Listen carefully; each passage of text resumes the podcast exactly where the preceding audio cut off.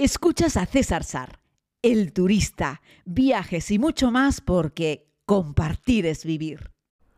Muy buenos días a todos y a todas, querida comunidad, desde la isla tanzana de Zanzíbar. Para muchos, la isla más completa e interesante del Océano Índico, entre los que me encuentro, y de eso podremos hablar un poco a lo largo del día de hoy y también del día de mañana, porque hay que decir que este es un lugar con mucha historia en eh, Zanzíbar encontramos su capital, Stone Town, que es uno de los pocas ciudades y pueblos de toda África que está declarado Patrimonio de la Humanidad. Mañana les hablaré con más detenimiento sobre eso, pero hoy les quiero hablar sobre una de las actividades que puedes hacer cuando vienes aquí a Zanzíbar, que además de tomar el sol y la playa puedes hacer otras cosas. El turista en la segunda temporada filmó en este lugar varias historias. Una, la navegación en Dao, los primeros barcos en los que el ser humano colocó una vela para navegar por la costa y para dedicarse a pescar cerca de la costa fue aquí, lo hicieron los árabes, los llamaron Daos, unos barcos muy pequeñitos hechos con los troncos de unos árboles a los cuales colocaron unos patines a los lados, una especie de trimaranes. En esta misma isla hablé también sobre las especias, porque fue parte de la ruta de las especias, así es que fue un lugar muy próspero, de hecho uno de los edificios más importantes importantes de África. Se construyó aquí el primer edificio de varias plantas que tenía ascensor y que tenía electricidad. La Casa de las Maravillas estaba aquí. Y también eh, fue muy famoso y también muy próspero pero por un acontecimiento más triste, y es que Zanzíbar fue uno de los principales núcleos en todo África para la compraventa de esclavos. Así es que es una isla con un montón de historia y que tiene muchas cosas que merece la pena ver, pero además de eso es un auténtico paraíso porque es un lugar precioso donde abunda la vegetación, donde sus playas son de arena blanca y donde sus fondos submarinos están repletos de vida. Y en este último punto es en el que me voy a detener para hablarles de una actividad que se llama hacer snorkel en la isla de Memba. Memba es una isla privada que acoge un hotel eh, de lujo donde cuentan que Bill Gates le pidió matrimonio a Melinda Gates, por cierto ese matrimonio actualmente eh, ya no están juntos, pero que es una isla hotel donde muchas celebrities del mundo van allí a pasar unos días. Pero no puedes poner los pies en la isla porque es privada, pero sí puedes disfrutar de una actividad de snorkel en sus alrededores porque tienen una pequeña eh, zona de coral eh, donde viven miles y miles de pescaditos de colores y la actividad es preciosa. Cualquier en cualquier momento del año vas a poder disfrutar de esta actividad de, de nadar y de ver pescados de colores en la isla de Memba. Pero la mayoría de los turistas que eligen esta actividad no lo hacen solo por el snorkel en, en la isla de Memba, sino porque de camino a ese lugar o cerca del lugar de la isla de Memba vamos a encontrar una colonia permanente de delfines, una comunidad muy importante que viven en varios grupos, en varias familias y que están permanentemente allí. En Tanzania es posible nadar con delfines en libertad, delfines salvajes, no hay ninguna norma que, lo prohíba, así como en otros lugares del mundo no se puede hacer. Por ejemplo, en la isla de Tenerife donde vivo no se puede nadar con delfines. En, Tanzania sí se puede hacer, sin, sin, darles de comer, por supuesto, sin importunarlos, pero lo puedes hacer. A lo largo de los años han llegado muchos turistas a Zanzíbar que quieren hacer esta actividad y cada día hay más barcas que recorren este tramo en busca de delfines. En algún momento, y tengo que decirlo, son demasiadas las barcas desde mi punto de vista que se lanzan allí al agua para intentar ver delfines. Diría en este caso, y también me gusta ponerlo sobre la mesa, que los delfines están en libertad, son salvajes como digo, y cuando el delfín no quiere saber nada del turista ni de las barcas que están arriba, el delfín simplemente pega dos aletazos y se va. El océano es enorme y esas costas también lo son. Así es que en algunas ocasiones los delfines no son visibles porque los delfines simplemente no quieren dejarse ver. También es cierto que esos delfines llevan tantos años en este sitio que se han acostumbrado a ver los turistas con unas aletas, unos tubos y unas gafas intentando observarlos. Y esa es la actividad y a mí me parece muy bonita. He escuchado críticas de personas decir que la actividad es muy invasiva. A mí, visto a simple vistazo desde arriba, también me lo podría parecer veo muchas barcas, pero luego lo piensas un poco y te das cuenta que, oye, es invasiva porque somos muchos los que queremos verlo, pero realmente el delfín tiene escapatoria, es decir, el delfín si quiere se va como lo hace en algunas ocasiones.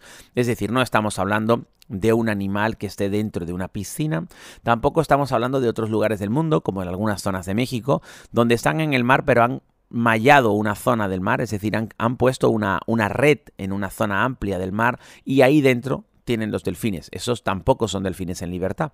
Estos de los que les estoy hablando, sí. Bueno, contado un poco todo este tema de controversia, antes de que algunos digan, bueno, César, pero es que esa actividad hay muchos turistas. Sí, hay muchos turistas. Pero el delfín se va cuando no quiere y no hay ningún problema, ¿vale? Así es que, bueno, dicho esto y diciéndoles que la actividad es preciosa, les quiero dar un par de consejos sobre cómo poder ver realmente bien esos delfines.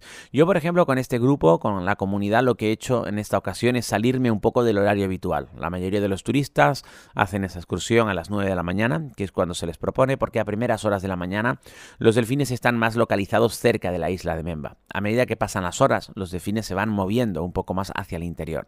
Pero yo me arriesgué y le pedí al proveedor del servicio que queríamos hacer la actividad a las 11 de la mañana, para no encontrarme precisamente con tantos turistas. Así es que nuestra barca con nosotros pues salió a las 11 de la mañana y en vez de dirigirnos directamente hacia Memba, tuvimos que eh, desplazarnos un poco en sentido contrario para poder encontrar los delfines, porque las personas que hacen esta actividad suelen saber más o menos en función de la hora del día en la que te encuentras dónde están los delfines. Así es que tuvimos que hacer un poco más de recorrido en lancha, vimos igualmente a los delfines, pero en vez de estar rodeados con 20 barcas, solo éramos tres barcas las que estábamos en ese momento disfrutando de los delfines. Bueno, los delfines son mamíferos y los delfines respiran fuera del agua. Lo que pasa es que pueden aguantar la respiración mucho debajo del agua, 5, 6, 7 minutos. Entonces, la familia de delfines va nadando despacito por la parte eh, baja, es decir, van nadando pegado a la arena del fondo, porque están pescando, pescan dándole un picotazo, por ejemplo, a una mantarraya que está escondida debajo de la arena y, actual, y a continuación, después de darle un picotazo para atontarlo, pap, eh, lo muerde y se lo come. ¿no? Así es como pescan estos delfines en Zanzíbar cuando se dedican a pescar mantarrayas, que pescan, o sea, comen más cosas, ¿no? Pero yo los he visto pescar mantarrayas a los delfines en Zanzíbar y la verdad es que es muy interesante. Como te digo, esa familia de delfines está por el fondo, pegadito a la arena, ¿vale? Depende de la zona en la que estemos, habrá, eh, veremos fondos de 3, 4, 5, 6, 7, 8 metros de profundidad, así es que Cuanto más profundo esté el delfín, menos lo vas a ver. Por lógica, tú estás en la parte superior haciendo snorkel, pero tienes que ser paciente, porque tú vas a ver a los delfines a veces como una mancha nadando en el fondo de la arena. Pero en algún momento los delfines van a subir para tomar aire. Si coincide que tú estás justo sobre esa familia de delfines cuando van a ascender, te van a pasar al lado, es decir, vas a tener delfines tan cerca que podrías tocarlos, pero ojo, no los toques. No estamos allí para eh, invadirles, es decir, estamos allí para observarles. Ellos te ven, por supuesto, no te preocupes que el delfín te va, a ir de abajo hacia arriba, pero no te va a hacer nada, no te va a tocar, no te va a empujar, no te va a rozar. Son unos animales eh, que, que, ven bien, son muy ágiles, son muy inteligentes. Ellos saben perfectamente que tú eres un humano que estás con una aleta y con un tubo para observarles. Los delfines van a subir a tomar aire y van a salir fuera, o al menos dos o tres veces antes de volver a sumergirse. A veces se quedan jugando más allí con los turistas. Jugando más me refiero que te hacen una pasada rápida, saltan, vuelven a sumergirse. Es muy interesante. Puedes observar como algunos delfines al subir giran y te están mirando directamente a los ojos. Es sensacional observar cómo un delfín te está mirando. Y sobre todo tienes que prestar atención para escucharlos, porque los delfines emiten unos sonidos muy característicos. Cuando están en el fondo los puedes oír comunicarse entre ellos y cuando suben muchas veces también. Así es que la experiencia no es solo visual, sino también es sonora. Y, e insisto de nuevo, puedes tener delfines muy muy cerca, pero por favor no los toques, porque además no sabes cómo puede reaccionar el animal. El animal está acostumbrado a tenerte cerca, pero no está acostumbrado a que lo toques. Y bueno, sí, son muy bonitos, son muy inteligentes, pero no deja de ser un animal salvaje que si tú lo asustas, él sin querer podría hacerte daño, podría darte un aletazo y wow. Ya te digo yo que un aletazo de delfín puede ser letal. Así es que intenta, o sea, intentas no, no lo toques, es fácil, no, no, intentes no tocarlo, él no te va a tocar a ti, tú no lo toques a él, por muy cerca que pasen. En la actividad que hice ayer con la comunidad, con el grupo de amigos con el que estoy en este viaje, a mí me pasó un delfín que lo podría haber tocado simplemente alargando la mano, ¿vale?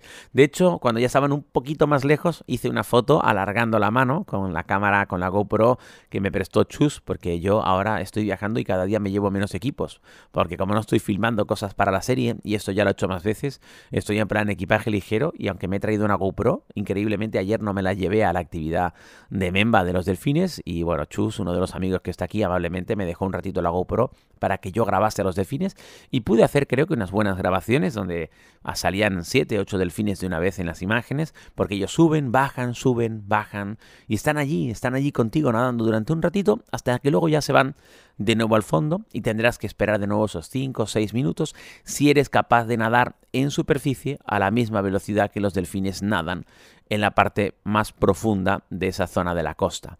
Decirles que los delfines están ahí como simplemente paseando. Si un delfín quisiera ir más rápido que tú, evidentemente lo hace sin ninguna discusión.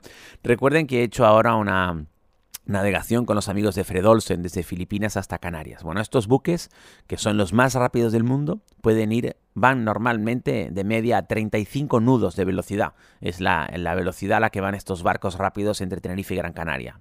¿Vale? Bueno, los delfines se colocan delante de un buque a 35 nudos y nadan sin problema. ¿Vale? Es decir, es súper rápido lo que puede nadar un delfín, es impresionante. Así es que cuando tú eres capaz de con unas aletas desde arriba seguir más o menos el mismo ritmo al que va un delfín que está nadando por el fondo de la arena, es porque el delfín va, vamos, dando un paseo suave y tranquilo, porque ellos lo que están haciendo es pescar eh, en el fondo en el fondo del mar, en este caso muy pegaditos a la costa, ¿no? A la costa de Zanzíbar, que hay poca profundidad y los delfines van ahí pescando, entonces tú pues vas observándolos y esperas a que suban y que bajen.